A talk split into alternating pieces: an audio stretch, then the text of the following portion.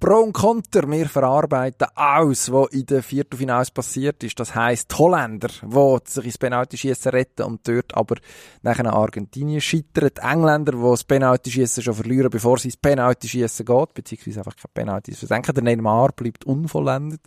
Brasilien ist aus und Marokkaner, die pfeifen auch den Franzosen den Marsch. Das und mehr, jetzt gerade. Pro und Konter. Der Sportpodcast auf blick.ch. Knaller haben wir ein paar. Dramatischer geht es eigentlich nicht mehr. Mit dem Emanuel Gysi Völlig unbeeindruckt von allem, was da auf ihn niederprasselt. und dem Dino Kessler. Ist ja hilfreich, wenn man einen hat, der noch ein bisschen etwas erklären kann. Pro und Konter. WM Special. Leo Messi, bueno Leo, quedaste un poco, un, un poco caliente por el final. ¿Qué mira, bobo? ¿Qué mira, bobo? Anda, anda para allá, bobo. So, das ist der Lionel Messi und zwar nach dem Spiel gegen Holland. Spektakuläre Partie. Im Penaltyschiessen entschieden.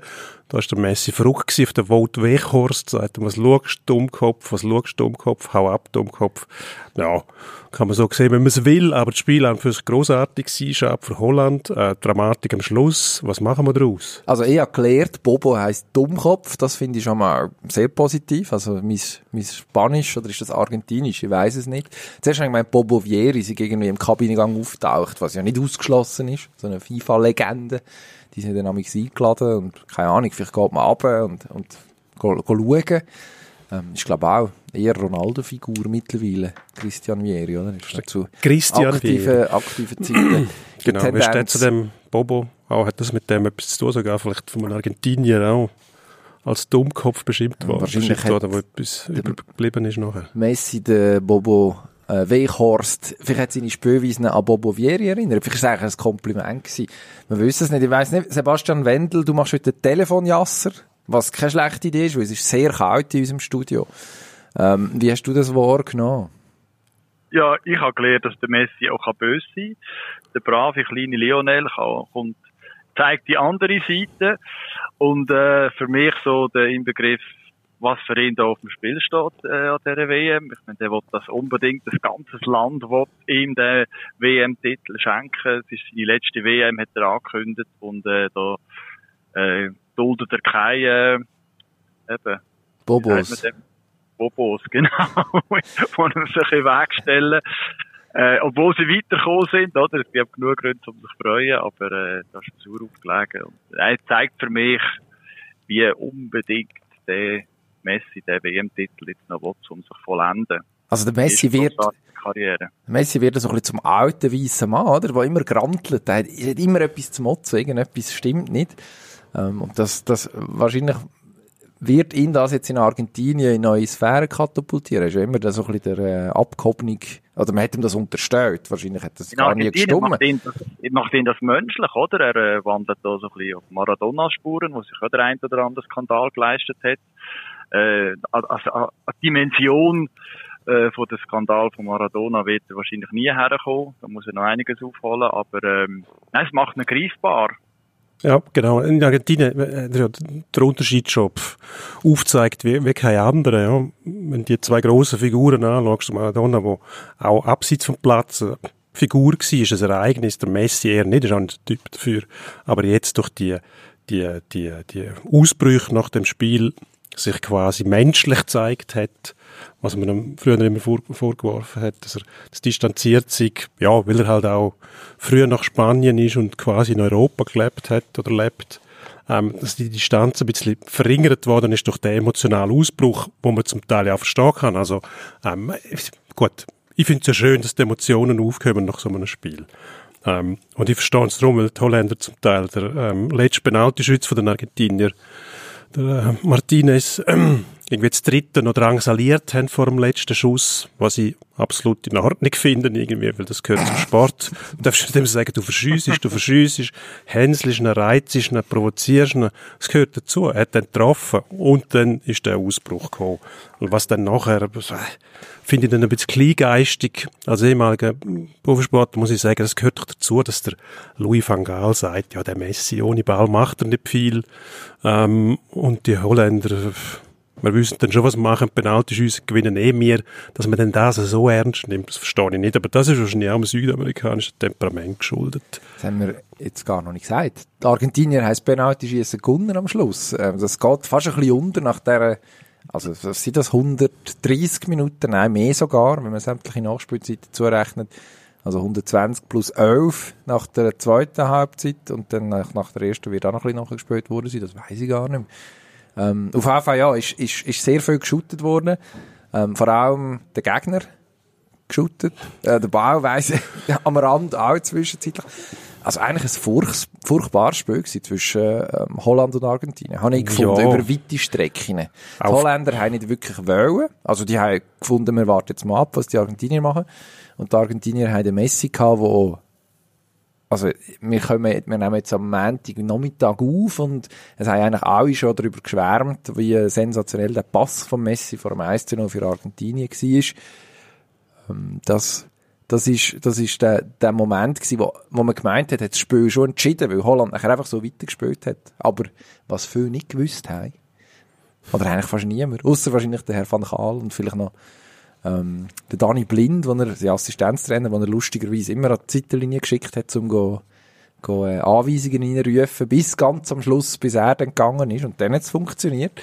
Was äh, viele nicht gewusst haben, er hat sich eben der Herr Weghorst noch aufgespart für, für die ganz besonderen Minuten. Und äh, Lu- Luc, Luc de Jong, zwei, ja, wir sind die 2,50 Meter je, gegen die 1,65, 1,70 Argentinier nachher ähm, Das ist massiv. die äh, Lufthoheit übergegangen ist in den Besitz der Holländer. Und man hat es dann auch erst so versucht. Ich frage mich dann immer, wenn die Taktik, die am Schluss anwendest zum Goalschiessen, die richtige ist, wieso machst du das nicht von Anfang an so? Also, der Plan B kann ja gut einmal der Plan A sein und dann wissen die gar nicht, was machen. ich habe mich gefragt, wie will Holland jetzt die Verlängerung überstehen, weil du hast, ähm, du hast den Luc de Jong auch noch rein, so Weghorst, zwei brachiale, fürchterliche Spieler eigentlich, fußballerisch, und dann hast du das 2-2 erzwungen.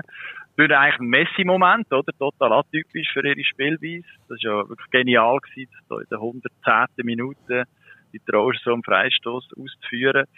Ähm, das braucht Gochones, würde Messi sagen, oder?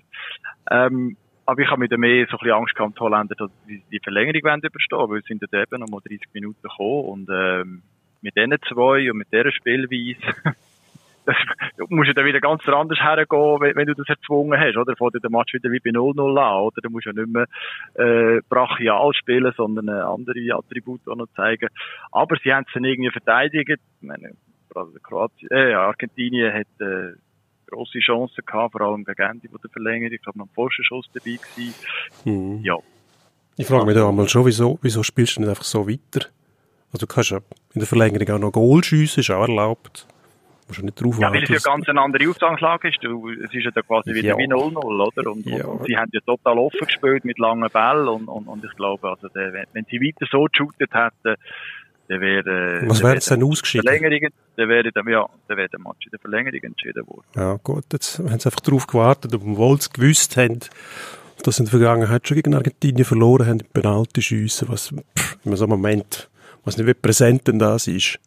Aber äh, mein Versuch wäre immer in der Verlängerung noch möglichst etwas zu erzwingen, weil der Gegner wahrscheinlich versucht, äh, nichts mehr zu machen. Und die Argentinier haben nach das Spiel wieder übernommen. Also nach dem 2-0, dann ist das 2-1 gekommen von der Holländer. Hast du gesehen, wie die Argentinier zittert haben, weil sie nicht mehr gewusst haben, was machen, gegen die relativ einfache Spielweise, ähm, die hohen Bälle in, in den Strafraum hineinzuziehen.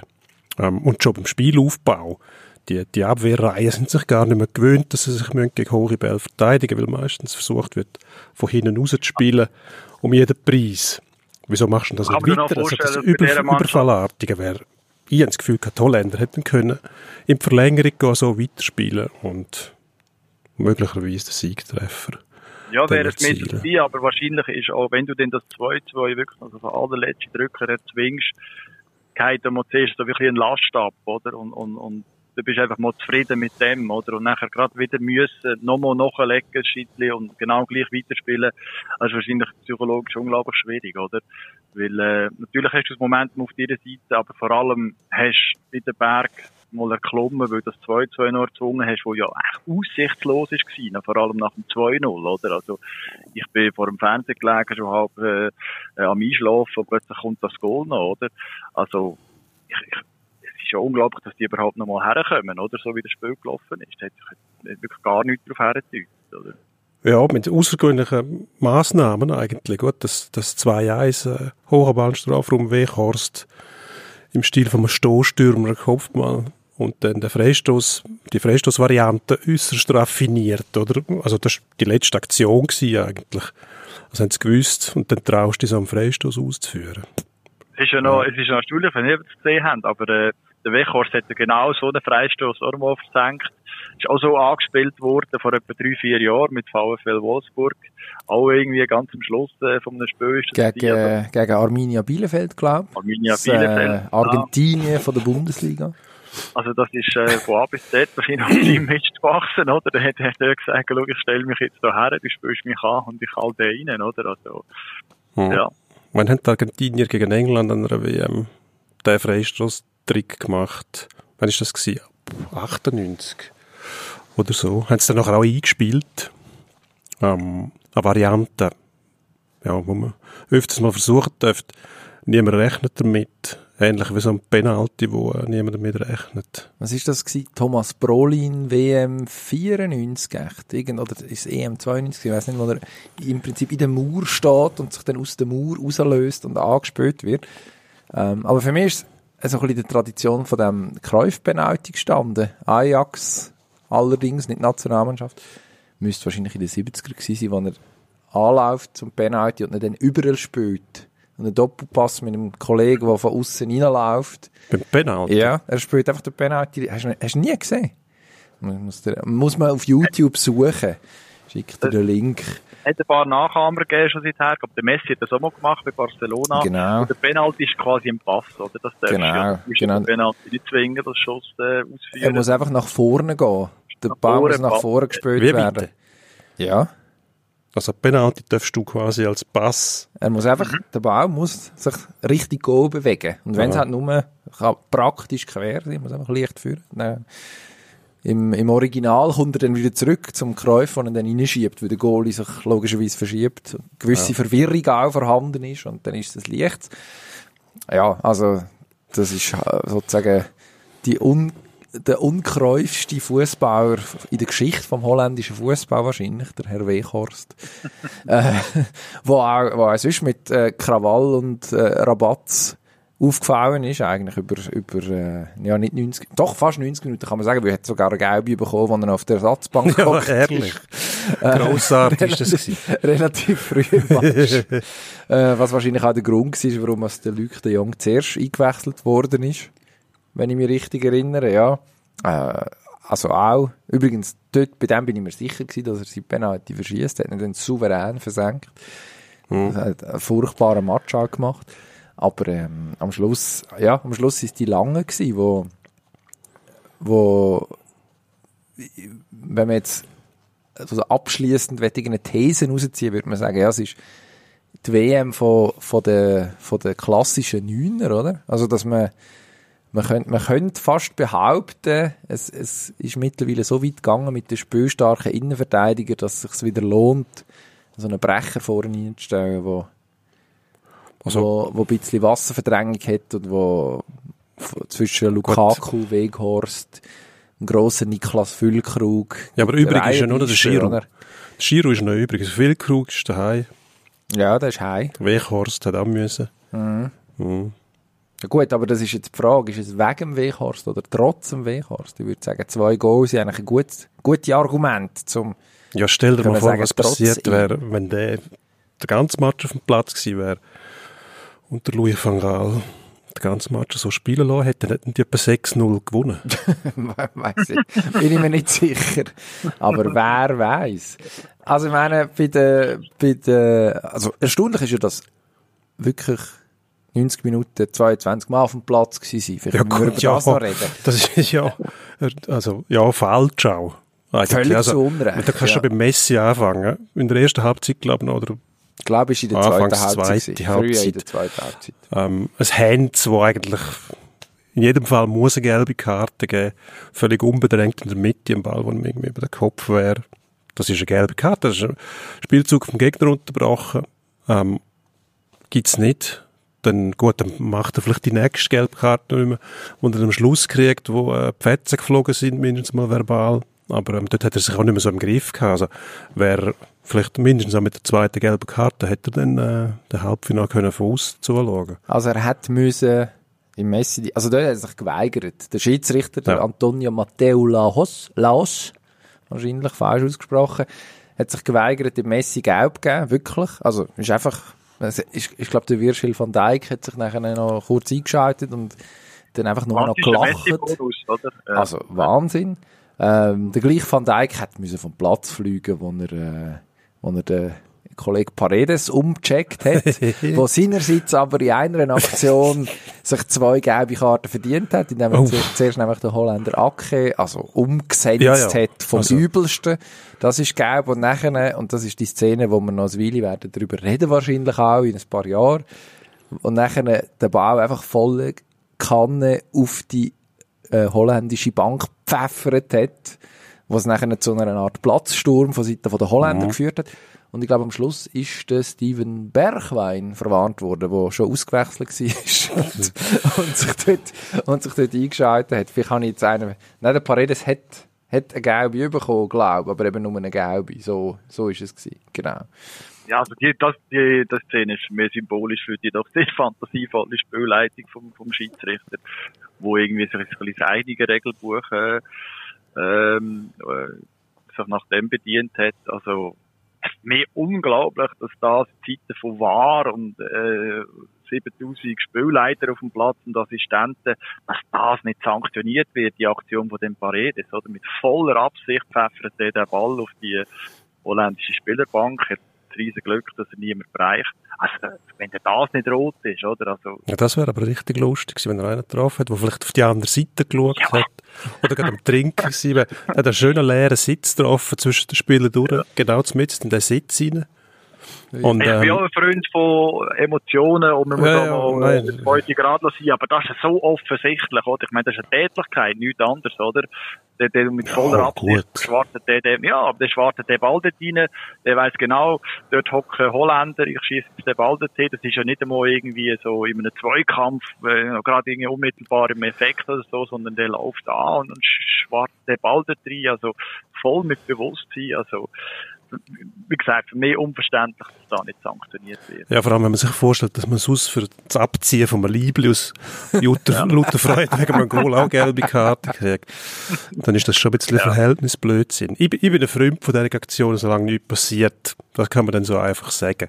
Sobald dann so ein bisschen Stimmung aufkommt, wobei bei den Fußballern muss man dann immer Angst haben, dass es wirklich ausartet, weil so gepflegte Schlägerei wie im Hockey gibt's ja dann nicht, wo man, wo man sich zwar furchtbar auf die Mütze gibt und nachher aber einfach normal kann weitermachen. Leider. Das artet dann immer aus. Und dort ist es also wirklich, ich denke, also jetzt gibt's ein, zwei rote Karten. Ähm, ja, Hat vielleicht auch geholfen, um den Match ein bisschen beruhigen. Das hat man dann unterlassen. Also am, Schlu am Schluss sind auf Seite von den Argentinier zehn gelbe Karten zu Buch gestanden. Ähm, zwei von ihnen werden jetzt gesperrt sein im äh, Halbfinal. Bei den Holländern sind es zwei, vier, sechs, sieben, wenn man im Herr Dumfries seine, nein, das sind zwei gewesen, also acht. Gelb-rot. Ähm, Treuer haben auch noch gegeben. Das sind, glaube ich, irgendwie 17 gewesen, WM-Rekord insgesamt. Genau, also ich glaube, im Dumfries, das wird dann gar nicht als, wird dann gar nicht als, doch, warte jetzt mal. Ah, die zweite gilt dann einfach als rote, so wird gerechnet. Walter Samuel übrigens, unseren vor allem Basler Fußballfreunden, logischerweise noch bestens bekannt als, äh, als Assistent vom Herr Scaloni dabei bei den Argentiniern, hat den Reigen eröffnet in der 31. Minute mit einer gelben Karte und von dort aus hat eigentlich noch gepasst. Hat ja auch zu Aktivzeiten durchaus das ein oder andere Mal gelb gesehen. Ähm, und wir dürfen den Herrn Timber nicht vergessen von den Holländern, der eigentlich sich auch länger schon beworben hat für eine zweite Gelbe, nachdem er in der ersten Halbzeit verwarnt war. Hat in der Verlängerung wahrscheinlich auch müssen vom Platz fliegen. Also, es ist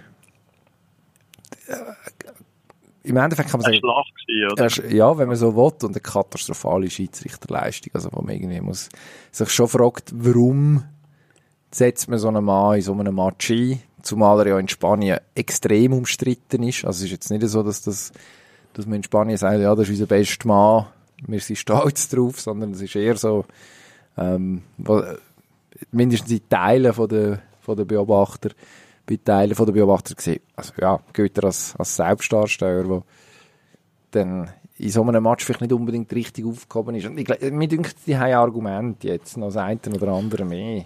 Ja, er hat das geliefert, was man von ihm erwartet hat, mehr oder weniger. Ja, hat dann auch, eben, auch das am Schluss, Dino, du hast es angesprochen, mit den Holländer, wo der, wo der Lautaro Martinez, der vierte argentinische Penalty-Schütze bedrängen. Das kann man natürlich auch unterbinden, so etwas, oder? Auch die Unseite, Kollege Martinez, wenn wir schon bei den Martinez sind, der argentinische Goalie, Emiliano Martinez, wo ähm, so Mätzli macht, wie den Ball nehmen und den fortschießen, wenn der Holländer kommt vor dem Penalty. Also, es ist sehr unterhaltsam aus. Aber als Schiedsrichter könnte man so Sachen relativ problemlos unterbinden, indem man dafür sorgt, dass der eine da steht und der andere dort und der Ball ist vielleicht bei mir sogar. Ähm, an dem hat er alles kein Interesse gehabt. Also, ist sicher eine herausfordernde Affische gewesen. Das hat man aber auch gewusst im Voraus. Ja. Und, und dann hat er sie noch ausnehmend schlecht gelöst, die Aufgabe. Also, ja, man hat sich alles fast ein, bisschen, fast ein bisschen gewähnt in einem, in einem Slapstick-Auftritt von diesen beiden Mannschaften zeitweise. Oder? Es hat nur noch gefehlt, dass irgendwie ein Penaltyschütze einen hinterher schleicht und die Hosen runterzieht, bevor er anläuft. Oder der Goalie irgendeine eine Schnur am Ball bindet und Schütz den Ball wegzieht im letzten Moment. Irgendwie hat man das Gefühl gehabt, da läuft alles ein bisschen aus dem Ruder und das ist äh, tatsächlich dann auch so rausgekommen. Eben, dann auch der Messi am Schluss noch, der eine Art enerviert, ähm, äh, auch lustig Auftritt. Am Schluss, für die Unterhaltung ist es grossartig.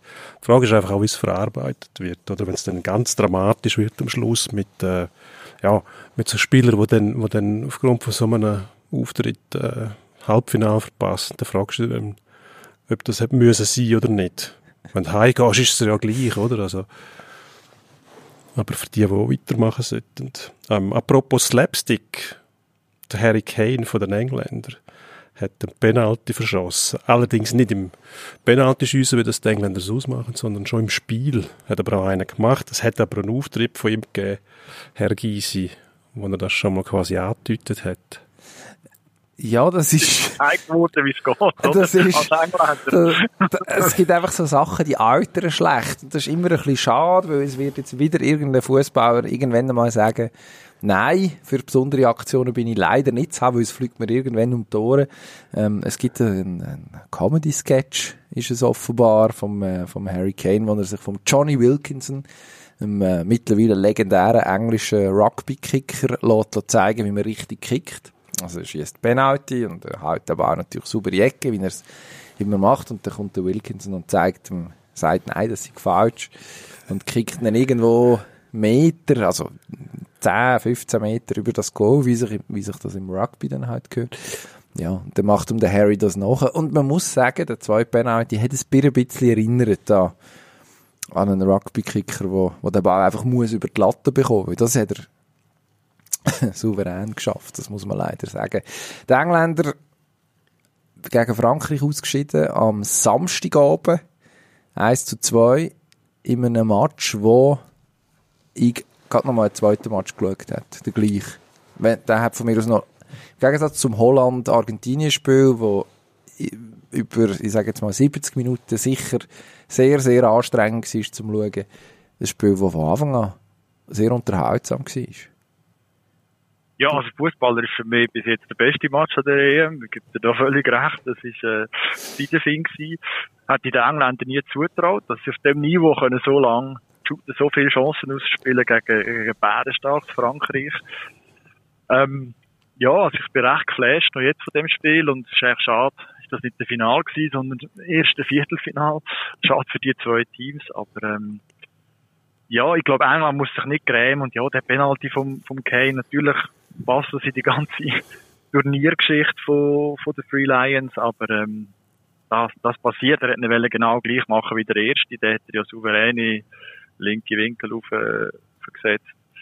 Nein, aber England hat mir sehr, sehr gut gefallen und ähm, darum ist es ja jetzt auch so, dass nach dem Out Medien nicht einprügeln auf sie, auch nicht auf den Trainer, sondern der Trainer sogar bekniet, dass er bleibt, oder? Was ist ja auch nie gesehen bis jetzt, oder? Dass nach einem Viertelfinale halt quasi England der Spieler und der Trainer zu Füßen liegt. Aber ich finde völlig zu Recht, weil die Mannschaft ist noch nie am Zenit. Die hat eine Altersstruktur, wo wo verheißungsvoll ist und zwar so, dass sie können bei den nächsten zwei Turnieren mit eigentlich mehr oder weniger der gleichen Mannschaft ähm, sehr weit kommen. Es ist erstaunlich, oder? Normalerweise ist der Reflex in den englischen Medien, die sind ja dann doch relativ hart unterwegs, mit harten Bandagen. Normalerweise ist der Reflex klar, wenn du nicht das letzte Spiel vom Turnier gönnst als Trainer, dann hast du eigentlich versagt. Also jeder Trainer ja. seit 1966 ähm, Alf Ramsey, ja. Genau, und äh, Gareth Southgate, wo ja auch seine Erfahrungen gemacht hat mit Penalties, nicht unbedingt positive, wenn wir an die EM 96 zurückdenken, der hat irgendwie den Dreh aus, dass man ihm abnimmt, dass die Mannschaft sich weiterentwickelt. Also man hat auch tatsächlich offensiver gespielt, dass zum Beispiel nach der Europameisterschaft vor einem Jahr, anderthalb Jahr, wo man zwar im Finale gekommen ist, aber also eigentlich ja ziemlich einen abgelöschten Fußball gezeigt hat. Jetzt nach meinem Dafürhalten sind wir sehr, sehr ähm, ja, was, nüchtern. Resultatorientiert, oder? Sehr nüchtern, genau. Und eigentlich aber jetzt, ja, also kein Herzen erobert. Und das ist lustig. Der gleiche Trainer, eigentlich die gleiche Mannschaft. Und ein völlig, völlig anderen Auftritt. Das ist eigentlich eine verkehrte Welt. Lustigerweise hat Times eigentlich am härtesten reagiert auf das Ausscheiden. Im Gegensatz zu den Tabloids, die relativ gnädig sind. Harry Payne hat es, glaube ich, geheißen. Mehr, mehr nicht. Und quasi beknüender Southgate zum Bleiben. Also Zahn hat geschrieben, we're coming home. Das ja. habe ich sehr schön gefunden. ja. Eben in der Times hat es einen Leitartikel gegeben, wo ähm, ein renommierter Journalist schreibt, jetzt ist Zeit zum Verschwinden, Gareth. Ähm, wir haben genug gesehen von dir und äh, begründet das unter anderem mit der Erfolgsbilanz, ja, man hat äh, Iran geschlagen, was jetzt, ja, nicht wirklich eine Auszeichnung ist im internationalen Fußball. Ähm, dann hat man 0-0 gespielt gegen die USA und hat Wales geschlagen. Das ist irgendwie so beschrieben worden, Wales, wo sich gar nicht richtig gewehrt hat. Und dagegen hat sie mir jetzt Senegal gewonnen, mehr nicht. Und die erste richtige Prüfung, wie immer, sobald der erste gross kommt, geht man um, oder? Und hat dann gesagt, so mutig ist der Southgate gar nicht gewesen, sondern er ist früher einfach überhaupt nicht mutig gewesen, um es mal fein auszudrücken. Und jetzt hat er ein bisschen nachgegeben, dem Druck, dass er die Talente, die er hat, im Angriff auch mal ein bisschen machen lässt. Und dann haben sie ihm vorgerechnet, dass er der, äh, wie heisst der, der Rechtsaussen, hm, Saku, Kayo Saka. Saka, genau. Viel zu früh ausgewechselt hat ohne Not. Der war nämlich noch ganz fit gewesen, haben sie behauptet. Ähm, den hätte man weitermachen lassen weil der auf der rechten Seite dort für unheimlich Wirbel gesorgt hat und ähm, seine Gegenspieler vor Problem gestellt hat. Tja, ja. Und dann das Lustigste, wirklich das Lustigste war, das ist dann wieder Tabloid. Das ähm, ITV am, am äh, Fernsehsender, wo äh, der Spielbetreiber vorgerechnet hat, dass immer, wenn die England-Spiele bei ihnen stattfinden, K.O.-Spiele, dann scheiden sie aus. Also müssen die K.O.-Spiele regelmäßig bei denen stattfinden. Und irgendeiner hat dann gesagt, wenn das gleiche Spiel von der BBC übertragen worden wäre, dann hätte der, hätte der Kane den Penalty versenkt. Also das ist dann schon glorios, wie die Engländer das Zeug verarbeiten. Also uns wäre ja dient, weil BBC immer noch, also ich finde, ITV macht das eigentlich gut, aber BBC-Übertragung finde ich immer noch ein bisschen besser. Also von dem her sehr gern. Nein, meine Lieblingsszene war eigentlich, wo der Gareth Southgate in der 98. Minute von der Nachspielzeit noch der Jack Grealish einwechselt, wo, dann, wo dann irgendwie noch schnell kommt, äh, ja, auch noch schnell auf den Platz kommt, kann den Haarreif richten. Und, nachher, und dann ist es relativ schnell nachher vorbei gewesen. Also, pff, ja, dort, ist er vielleicht nicht so mutig gewesen. Also, auch wenn man jetzt sagt, ja, Saka-Auswechslung, das ist, also das ist in der 79. Minute passiert. Also er hat recht lang gewartet eigentlich mit einem, mit einem Wechsel. Auch zu Recht, weil es ist eigentlich ein gut, also es ist tatsächlich ein guter Match gewesen. Man hat echt gut gespielt. Ja, es sind halt dann 1 zu 1 Wechsel gewesen, oder? Die, die noch reingekommen sind, Rashford und wer für den Henderson, glaube ich, 1 zu 1 Wechsel, wo die Franzosen nicht wirklich ein Überraschungsmoment dargeboten haben. Ja, du hast schon einen Mount für den Henderson gebraucht, oder? Das ist eine offensivere Variante. Ja, ein bisschen offensiver, ja. Aber eben gerade der Grealish zum Beispiel, der hat ja das ist schon schwer zu backen, oder? Das ist auch einer, der oft seine Position verlässt. ähm, viel faul zieht, ähm, Triple kann mal als Überraschungsmoment reinbringt. Ja, wenn der dann noch ein paar Sekunden auf dem Platz steht, was soll er machen? Spitzkugeln aus 50 Meter, pff, ja. meistens nicht, nicht von Erfolg gekrönt. Aber. aber es ist vielleicht auch wieder der Beweis gewesen, dass äh, das mit den fünf Wechseln gar nicht nötig ist. Also die Franzosen haben einig gewechselt, das habe ich überhaupt nicht auf dem Schirm gehabt, das sehe ich jetzt, wenn ich das Telegramm gerade wieder aufmache.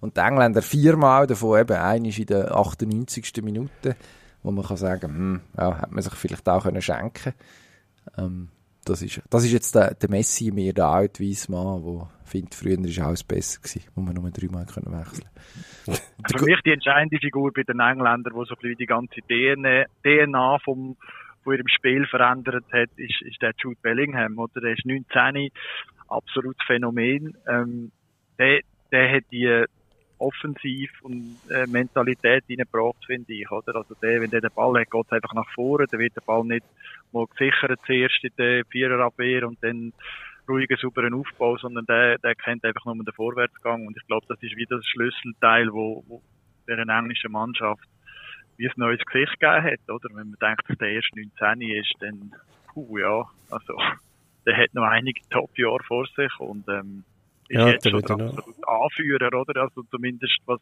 auf dem Platz angeht, oder? Genau. Hat noch nicht aber wie der vorangeht. Und der hilft ja auch noch, als vor allem die Mittelfeldspieler, wo andere dann haben, so Regisseure, wenn man sieht, mit Griezmann, eine erstklassige Partie aus dem Mittelfeld, ähm, bei den Kroaten, wo wir nachher noch draufkommen, äh, Luka Modric, immer wieder das Spiel kann beruhigen und auseinanderziehen gegen doch Brasilianer, die lange Zeit dominiert haben mit ihrem Ballbesitz. Ähm, das, so etwas fehlt den Engländern schon noch. Also der Henderson ist im Mittelfeld nicht der Ballverteiler, wo andere Nationen haben. Der Bellingham kann einmal zu so einem werden, oder? Wenn er das Dynamische, was er hat, mit dem Spielgestalter ist er noch, noch, noch mehr verbinden kann, braucht auch gewisse Reife, ja klar. Bellingham müssen wir jetzt einfach hoffen, dass er irgendwann nicht jedes Mal zu Tod verschrickt, wenn es keine gelbe Karte gibt für einen Gegner. Wenn er sich gefault wähnt. Also hat er so ein leicht überdrehtes Minenspiel, der junge Mann, der mich zum Teil ähm, hat fragen, ist das wirklich ein Engländer? Oder sind die Klischees endgültig überhaupt? Scheinbar, scheinbar äh, ist das jetzt auch ist das jetzt auch bei den Briten, vielleicht ist das Bundesliga, seine Bundesliga-Zeit, spielt jetzt doch ein Weile schon bei Borussia Dortmund, vielleicht ähm, nicht mehr allzu lange der Bundesliga-Einfluss, nein, möglicherweise nicht.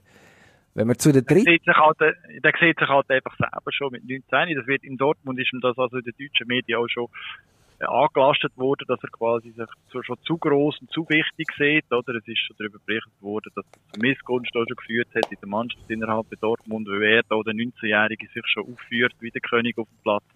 Aber ich bin der Meinung, wenn einer das mitbringt, das natürliche Gehen, das Anführer gehen und dann auch so super gut shootet, also dann machen, oder? Unbedingt. Wenn er erst 19 ist, ja. oder?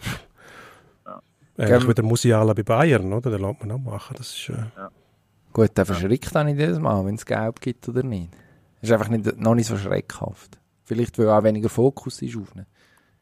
Also sowohl in der Nationalmannschaft als auch bei Bayern. Ich bin ein Korsett. Aber jetzt driften wir ab. Wir, jetzt sind wir bei den Jungen. Dabei müssen wir doch über die Alten reden.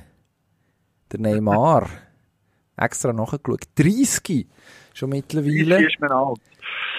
Für einen Fußbauer schon, ja. Ähm, und vor allem, wenn man bedenkt, dass die nächste WM stattfindet, wenn der Neymar schon 34 ist. Die grosse Frage ist, ob er dann überhaupt noch in der Nationalmannschaft spielt. Jetzt ist er mit Brasilien nicht Weltmeister geworden, obwohl viele, unter anderem ich, äh, mit dem Hausfrauentipp darauf gesetzt haben, dass es Brasilien muss werden, weil die den besten Fußball spielen, die beste Mannschaft haben, der Neymar endlich reif ist und nicht mehr so viel Schabernack treibt, weder neben dem Spielfeld noch drauf mit äh, Schwalbe und sonstigem Zirkus.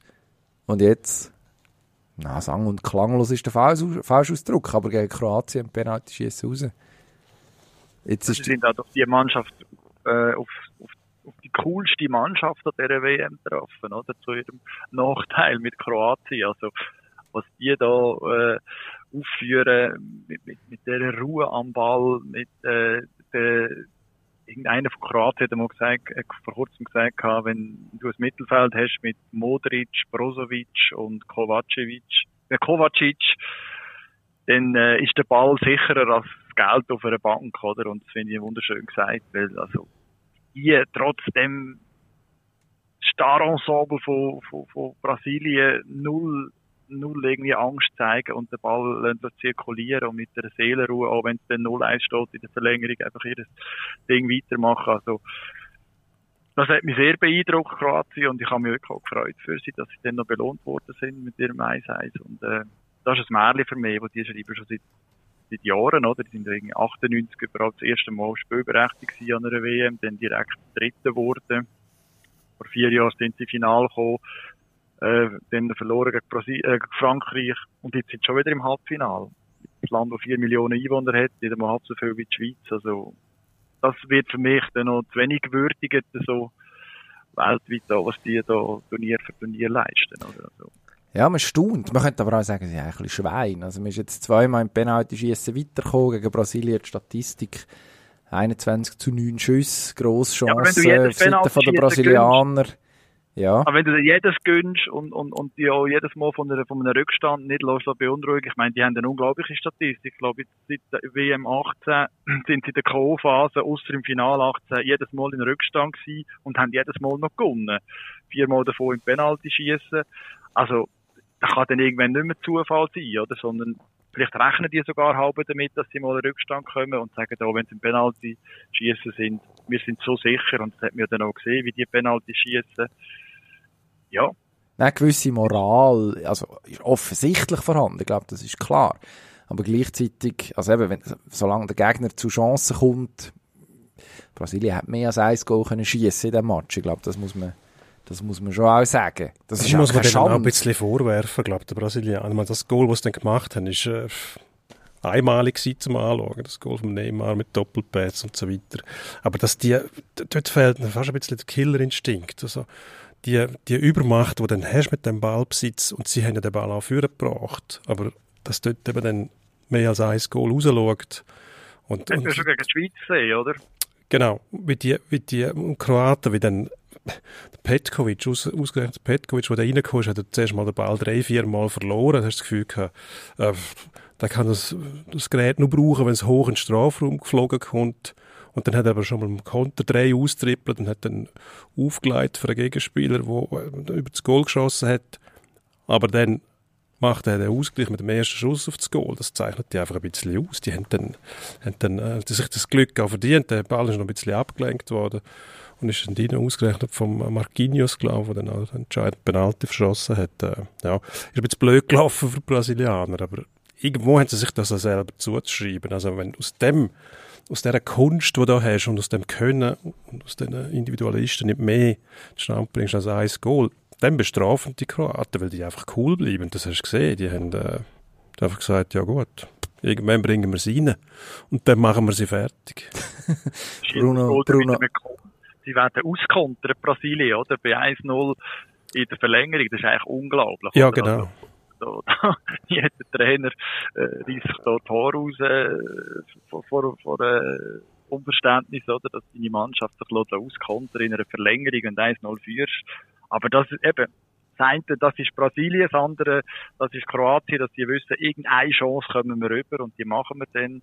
Ja, so ist es dann gekommen. Bruno Petkovic übrigens 1,92 groß. Stoßstürmer, wo äh, der Kroaten den Weg ins äh, ins Penalty-Schießen nachher gegeben hat. Also, ich bin auf der Suche nach Argument für die Stoßstürmer-These. ja, schön, der Punkt. Gegen, und als argentinische Nationalmannschaft, das ist das nächste Duell am Dienstag, Argentinien trifft auf Kroatien, würde ich mir dann eben für, möglicherweise versuchen, ein Rezept zu überlegen, wenn man wieder, wenn es wieder so weit sollte kommen, dass Kroatien in den Rückstand geraten und äh, dann der Herr Petkovic springt und eben die Herren Otamendi und Co. in der argentinischen Abwehr, wo zwar zu allen Schandtaten bereit sind, ja, das kann man sagen. zu, zu jeder Tages- und Nachtzeit, aber gleichzeitig eben nicht die längsten sind. Ja, dort, dort die ein oder andere Schwäche haben. Das könnte am Schluss wieder, wieder, eine, spannende, wieder eine spannende Ausgangslage geben. Unbedingt. Ja. Also ich muss schon sagen, ich bin ja Fan, wie schon gesagt, von den Argentiniern sind 1978 die erste WM, die ich geschaut habe. Aber mein Kollege nach dem Holland-Argentinien-Match hat gesagt, das ist ein richtiger Sauhaufen. Das ist eine furchtbare Mannschaft. Aber Er hat recht. das, das, das ist das, was mir gefällt. Und das, sind, hat recht. das, sind, das, sind so, das sind das richtige Strassenfußballer. Ja. Die Kultur dort ist ganz eine andere als bei uns. Oder? Die Fußballer, die dort äh, in dem Buenos Aires aufwachsen oder wo auch immer, wo das einfach mitbringen. Das ist das, das Abgeschlagene auch zum Teil. Oder? Wenn du dem Acuna zuschaust, der dann leider fehlt im, im Halbfinale, Der Mann ohne Hals. dem sagen sie El Huevo, scheinbar, das Ei. Weil er, weil er immer mit dem Kopf durch die Wand will und dann äh, immer sich Birnen anschlägt. Und weiss ich warum. Also herrliche Figuren auch, oder? Also richtige, richtige, ja, zum Teil haben die etwas Comichaftes an sich, wie die, wie die rumlaufen auch. Und die Schauspielerei, die ganze der Raul Bobadilla hat einmal gesagt, wenn ich nicht Fußballer geworden wäre und es in Europa geschafft hätte, wäre ich entweder schon zehnmal im Knast gelandet, weil ich äh, so viel Zeich mache auf der Straße von Buenos Aires oder ich wäre schon tot, oder? Also das ist ein bisschen symptomatisch, oder? So sehen die alle aus, oder? Also die, Ja, genau. Es hat, die, die anderen Disziplinen Karriere machen, unrühmlicher als auf dem Fußballplatz, aber ja, die Mentalität ist die gleiche, oder? Es hat also etwas Verweges, oder? Und das, ja, eben die, Strassenfußballer. Mein Kollege hat dann ähm, ein wenig angenehmen Ausdruck Strassenköter braucht. Aber es hat schon etwas, wenn man das nicht wörtlich nimmt. Aber so etwas, so etwas Abgeschlagenes auch, etwas, etwas Endgültiges. Man muss sich irgendwie so durchsetzen und sonst geht's nicht, oder? Und, äh, dass die dann die Mentalität auf den Platz tragen. Ja, es führt dann zu deren Spiel, ja, wo äh, mit, mit Haken und Ösen gekämpft wird und, äh, ja, man lässt sich fallen, simuliert, reklamiert. Alles ist wahnsinnig dramatisch.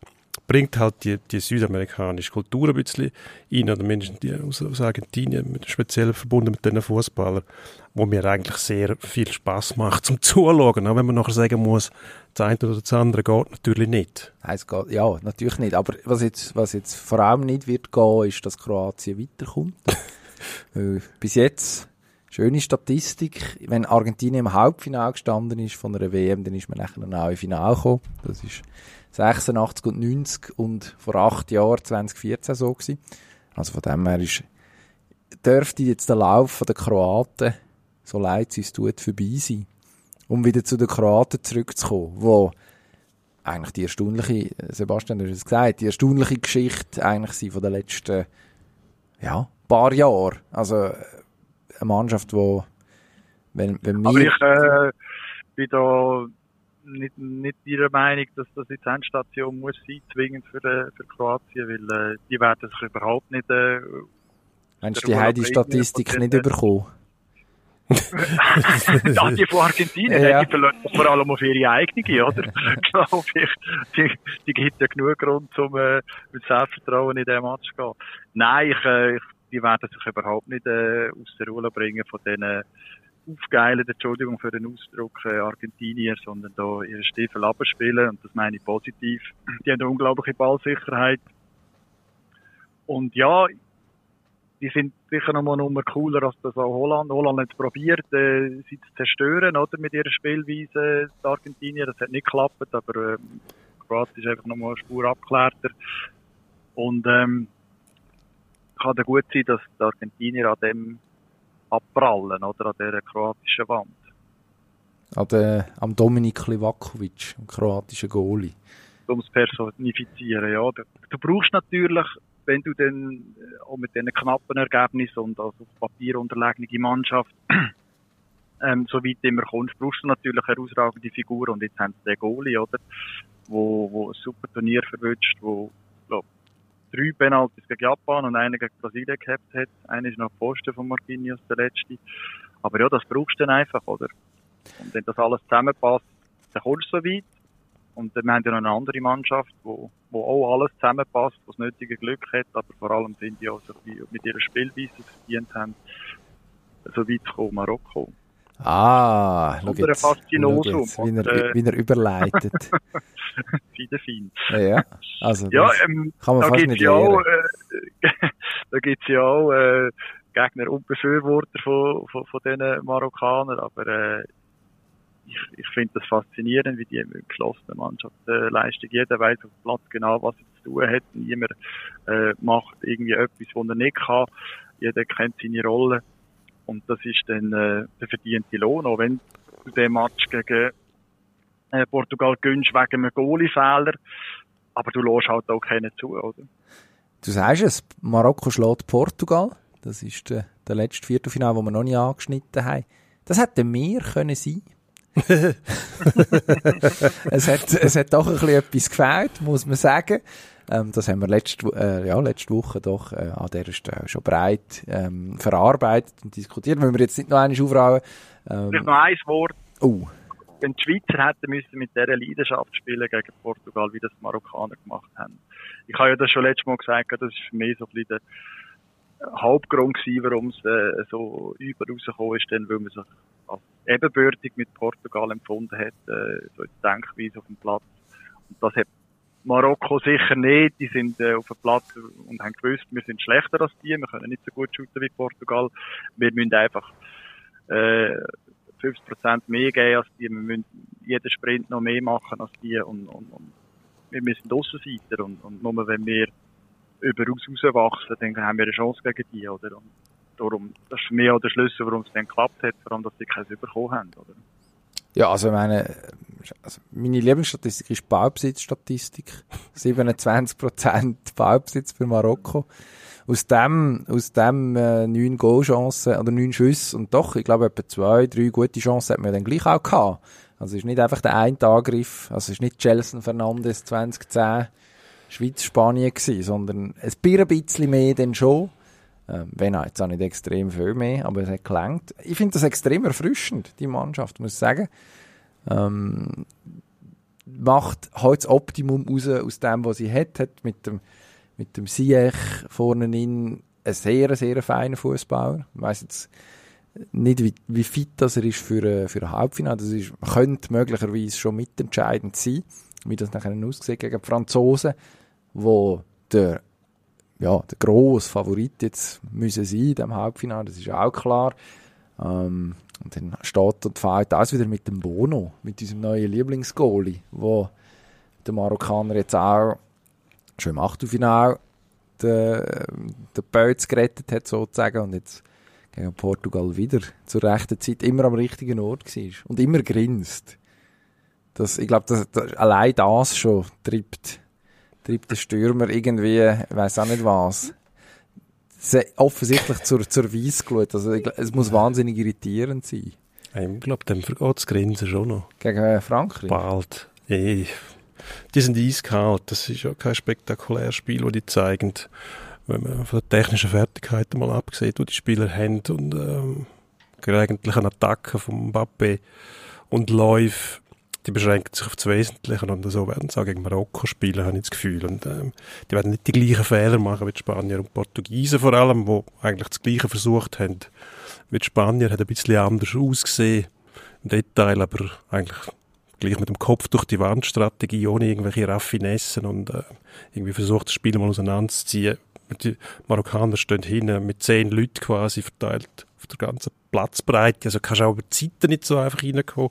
Aber ich glaube, mit gezielter, gezielter Strategie ist da schon etwas zu machen. Und dann äh, ist dann das, das Pfeif wunderbar mal vorbei. Die also, kühlen Franzosen. Aber du sprichst es an. Es, es, es ist akustisches Erlebnis, wenn Marokko spielt. Ja, für mich ist es eben kein Erlebnis. Das Pfeifen ist für mich negativ behaftet. Oder? Also wenn man mal pfeift, wenn irgendetwas passiert, okay, das gehört dazu. Aber das permanente Pfeife, das äh, also begeistert mich nicht so, muss ich ehrlich sagen. Lieber, dann lieber äh, der Gesang von den Südamerikanern oder im Fall noch, ähm, wenn es dann halt sein muss. Ähm, die Kuhglocke von den Schweizer.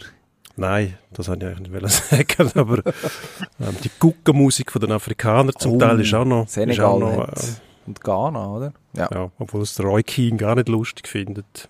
Annoying, hat er gesagt. Die permanente Guckenmusiker. Aber gut, das Gepfeife stört mich ein bisschen permanent. Und der Gegner den Ball hat. Und der Gegner hat ja eigentlich immer den Ball, wie wir vorher gehört haben. Ja, vielleicht stört es drum.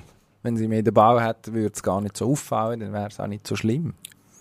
Es würde mich wundern, wenn die Taktik der Franzosen, wenn man lönt denen einfach den Ball, weil die wissen eh nicht, was anzufangen damit und kontern dann sie aus. Gut, das ist ja lang der Franzosen ihre Strategie. Jetzt haben sie sich ein bisschen weiterentwickelt, aber vor vier Jahren hat man fast noch müssen unterstellen und auch vor sechs Jahren, dass es dass das eigentlich ihre Strategie war. Und jetzt, mittlerweile sind sie schon deutlich stilsicherer geworden, hat man auch gegen, gegen England gesehen, obwohl sie dort im Gegner durchaus auch Spielanteil zugestanden haben. Also man hat das Gefühl, sie fühlen sich immer am wohlsten, wenn sie eigentlich mal schauen und dann und dann nützt, glaube, man, oder? nützt man die entblößte, entblößte Defensive vom Gegner aus. Eine Mannschaft, die so hinten steht wie Marokko, die musst du rauslocken, oder? Du musst sie zwingen dazu, am Spiel mitzumachen, weil, ich meine, jetzt haben sowohl gegen Portugal und gegen Spanien hat man gesehen, wenn du gegen die einfach anrennst, mit 90% Ballbesitz, gefühlt 99% Ballbesitz, der, der wird unglaublich schwierig, weil die unglaublich massiv und solidarisch verteidigen, oder? Mit dem Saiz hinten haben sie einen äh, bärenstarken Verteidiger, sie haben einen super Goalie. Ähm, ja, ich glaube schon, dass du musst als Frankreich die probieren ein bisschen zu locken, oder? Selber auch ein bisschen nüchterner spielen. Nicht irgendwie, wie Teufel kommt raus von Anfang an. Und dann, äh, könntest du sie vielleicht auch ein bisschen verleiten, so, so offensiv Drang, die Marokkaner, und sie dann so, ähm, zu überraschen mit eigenen ja, das, mit eigenen Mitteln schlagen. Oder? Ja, gut, das ist aber kann auch gefährlich werden. Also was gegen die nicht machen darfst, du wahrscheinlich ein Goal kriegen, so wie die Portugiesen, und dann musst du anrennen und dann stehen sie einfach wieder hin und kommst nicht durch. Ähm, ja, aber dass du gegen die ein Goal bekommst, meine, ja. Das, da sagt äh, Portugiesen auch, denke. ja, eben, ja, es war ein Goalie-Fehler. Ähm, da kannst du ja dann steuern, oder? Aber es muss so eine, eine gute Mischung sein aus beiden. Ich glaube, einfach anrennen gegen die ist nicht das Mittel, oder? Weil das haben sie gern. Da können sie den Gegner auflaufen und nachher selber kontern. Ich meine, für das haben sie nach vorne Blitz schnelle Spieler, äh, angeführt von dem Siech und, ähm, wo können Fußball spielen pflegten, dann, äh, wenn es um Konter geht. Also, ich glaube, du musst eine gute Mischung finden. Einfach anrennen, anrennen, anrennen da tun, sie sich gefallen. Oder? Ja, aber das, das wird... jetzt das Lehrstück von diesen zwei Matches. Das wird den Franzosen aber auch nicht passieren. Eben, die spielen so einen, so einen nüchternen Fußball, was unser, das ist das, was mir wehtut, dass Brasilianer draussen sind, wo eben es dann schaffen, in der Verlängerung bei der eigenen Führung in einen Konter reinzulaufen. Das ist dann so Kehrseite. Das passiert dann eben einer Mannschaft, die so erfrischend spielt. Das sehe ich jetzt bei den Franzosen nicht. Also dort wird man sagen, ja gut, wenn es jetzt da auf dem rechten Flügel nicht geht, dann geht es vielleicht auf dem linken Flügel oder jetzt versuchen wir es mal dort Mitte und sonst gehen wir wieder hinten Anlauf nehmen. Also ich das Gefühl, die haben so einen Ruhepuls, wo eigentlich gar nicht, wo, wo gar nie in Gefahr geraten, irgendwie aufgejagt zu werden. Da kann eigentlich kommen, was es will. Ähm, hat man auch in dem England-Match irgendwie gesehen. Also, haben dann dort die Engländer doch relativ viel auch Gelegenheiten zugestanden. Aber sie, sie bis am Schluss eigentlich so in einer, also eine, Grundkontenance, bewahrt. Also du hast auch immer das Gefühl, also ich könnte vielleicht sogar noch einen halben Gang aufschalten, wenn es unbedingt müsste sein.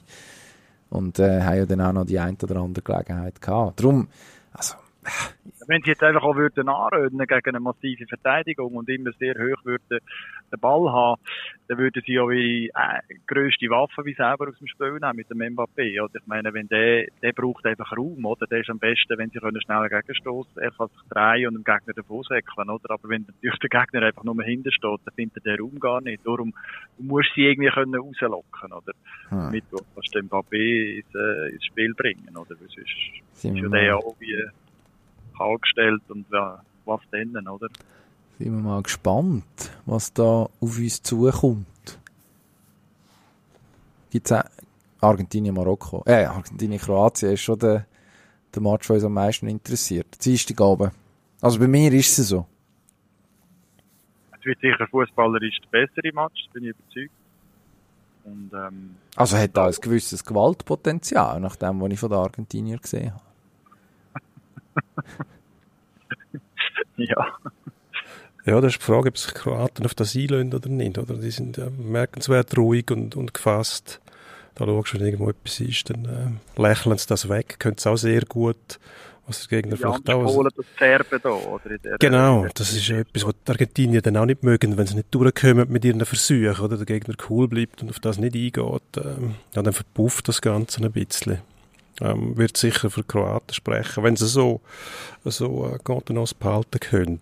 Ähm, ob das wirklich der bessere Match gibt, ich weiß nicht, mich interessiert taktisch gesehen die andere Partie fast mehr. Also da bin ich tatsächlich drauf gespannt, wie die Franzosen das angehen. ob sie auf den Ballbesitz setzen oder ob, sie den hoch, hoch anlegen. Das war interessant. Gewesen. 2014 haben die Deutschen angefangen äh, mit, mit so einer Taktik, weil sie gemerkt haben, vorne kommen wir fast nicht durch, also müssen wir sie zuerst rauslocken, dann haben sie den Ball hinten wahnsinnig lang umgespielt und sind dann plötzlich überfallartig mit tiefen Bällen in Angriff gegangen. Gott, das war noch eine andere Zeit im taktischen Fußball, aber ähm, eben auch dort, wenn man sich während dem Turnier kann auf die Gegner einstellen, das finde ich wahnsinnig faszinierend, wenn dann die Mannschaft plötzlich mit taktischen Varianten auf einen Gegner reagieren, obwohl der Deschamps ist ja nicht einer, der äh, viel Experiment wagt, er bleibt bei seinem Fußball, aber da hat er glaube ich schon eine Aufgabe vor sich, wo er muss äh, gewisse Denkarbeit leisten und einfach kann sagen, ja gut, unsere Qualität bringt uns dann schon weiter, weil das haben wahrscheinlich die Spanier und Portugiesen auch gedacht und das ist genau der Fehler. Belgier auch. Belgier, sind wir doch noch bei den Belgiern wieder angekommen. Sind die überhaupt dabei? Ah ja, die sind noch dabei. Hallo, Entschuldigung. Stoßstürmer, Stoßstürmer Lukaku, ja, den möchte ich auch noch anbringen. Hat immerhin äh, für für Ärger und, äh, und Wirbel gesorgt. In, in der einen Halbzeit, die er bestritten hat gegen Kroatien. Kroatien. Kroatien, ja. Genau.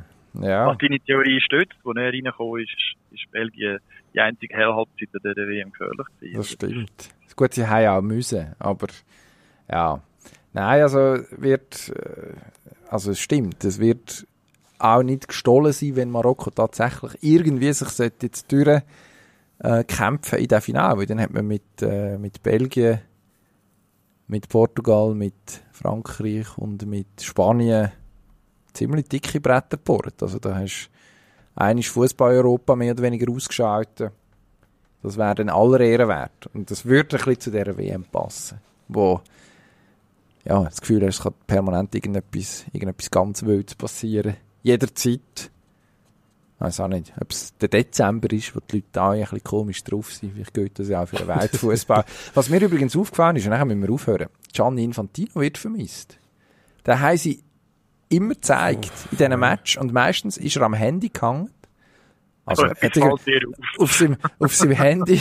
Ja, also, äh, irgendwann hat, ist, er- hat die Geschichte angefangen, also ein bisschen, äh, bisschen drehen, dass der Infantino versucht, jeden Match zu sehen. Weil aus irgendeinem Grund das wichtig ist, dass man dann im, in der, im letzten Spieltag, am letzten Spieltag von der Gruppenphase in der Pause den Stadion wechselt, weil man das kann in Katar. Ähm, also ob das in irgendeiner Form ja, also du siehst weniger Fußball denn je, wenn du es so machst, aber das ist im Herr Infantino sein gutes Recht, logischerweise.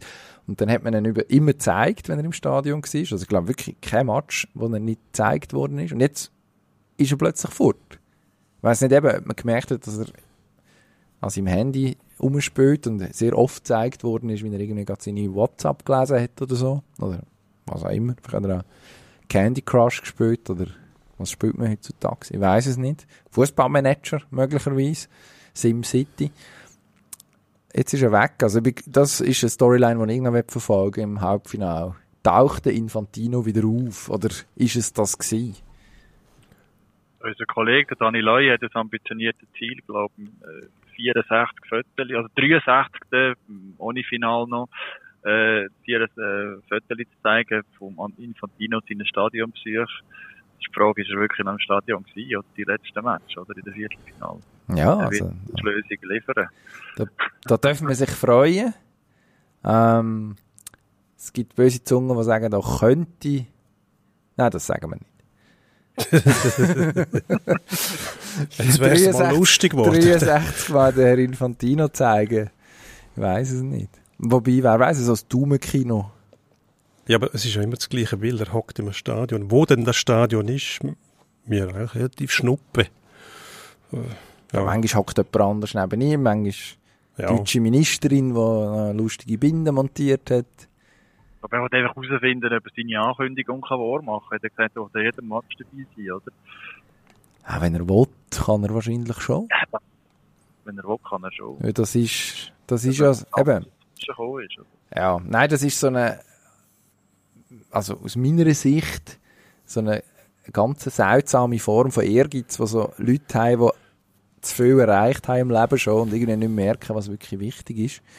Ähm, Hat jetzt nichts zu tun mit der FIFA an und für sich und mit allem Möglichen, wo man dort wahrscheinlich kann kritisieren Aber so die, dass, dass die, die Sache sich am Schluss grösser zu machen als Turnier, eben mit so einem völlig irrelevanten Thema, also ob jetzt der Gianni Infantino bei, bei Iran Wales war, das ist jetzt wirklich Wurscht. Tut mir, also, es, Ja, es, interessiert mich, es interessiert mich auch nicht und es interessiert Ja, weder jemand im Iran noch in Wales noch, Aber in noch der Schweiz nicht. In Zürich speziell. Also, nicht. wir haben ja ganz andere Probleme. genau. Oder? Also auf meiner WC-Schüssel steht Laufen statt Sitzen. Das ist ein ganz blöder Witz, aber Sehr. das interessiert mich viel mehr, oder? Also wieso steht dort Laufen drauf? Ja, wir denken wir da mal drüber nach. Jetzt Ja. haben wir zwei Halbfinalspiele Zeit, wo wir das können. Sagen schnell eure Finalpaarung, Prognose. Ja, ich, ich tippe auf eine Wiederholung von 18, Kroatien, Frankreich. Hast du mir meinen Tipp weggenommen? Oh, sorry. Ja, gut, das ist jetzt, Ich kann da aus der Reihe tanzen, also Argentinien anhängen natürlich. Argentinien am liebsten gegen Marokko und wir knacken dann die. okay, also nein, dann, aber dann bleiben wir jetzt, dann, dann mache ich Team, Team Wendel. Aargau, Solothurn spannt zusammen. Aber gut. Das ist wie im Regionaljournal. Dort, ist, dort hat es ja auch nicht für je eins gelangt, sondern wir müssen uns das teilen. Ähm, also Kroatien und Franzosen treffen sich wieder. Und die Chance ist ja groß, dass das Wetter besser ist als beim letzten Aufeinandertreffen, wo, wo die wunderbaren Bilder entstanden sind, wo, ich glaube, nur der Putin einen Regenschirm hat und alle anderen mehr oder weniger im, im Regen gestanden sind. Auch schlecht gealtert eigentlich, wenn man sich das so überlegt. Also, sind wir gespannt. Lesen, was auf dem WC steht. Im Zweifel sitzen statt laufen, würde ich meinen. Und äh, bis gleich. Wiederhören. Ade. Amen. Pro und Konter. BM Special.